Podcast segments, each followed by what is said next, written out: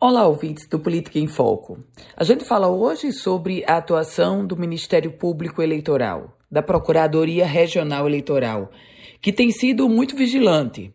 Aliás, é impressionante como os pré-candidatos ao processo eleitoral deste ano, eles têm se colocado de uma forma muito assintosa, até grosseira, na forma de fazer a propaganda eleitoral antecipada.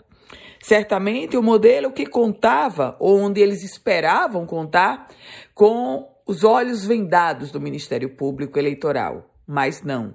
Já são alguns processos que estão postos na Justiça Eleitoral e ninguém se engane.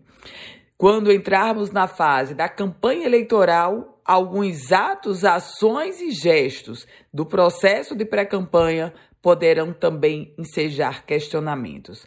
Agora, mais recentemente, deputado Baldo foi condenado por propaganda eleitoral antecipada. O ex-governador e pré-candidato a deputado federal Robson Faria foi denunciado por propaganda eleitoral antecipada.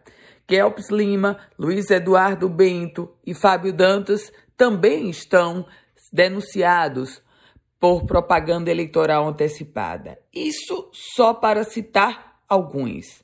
E por esses números e esse comportamento já se percebe o quanto alguns pré-candidatos no processo eleitoral deste ano estão indo de encontro às regras que estão postas e precisam ser seguidas para tornar o pleito, obviamente, mais igual para todos. Eu volto com outras informações aqui no Política em Foco com Ana Ruth Dantas.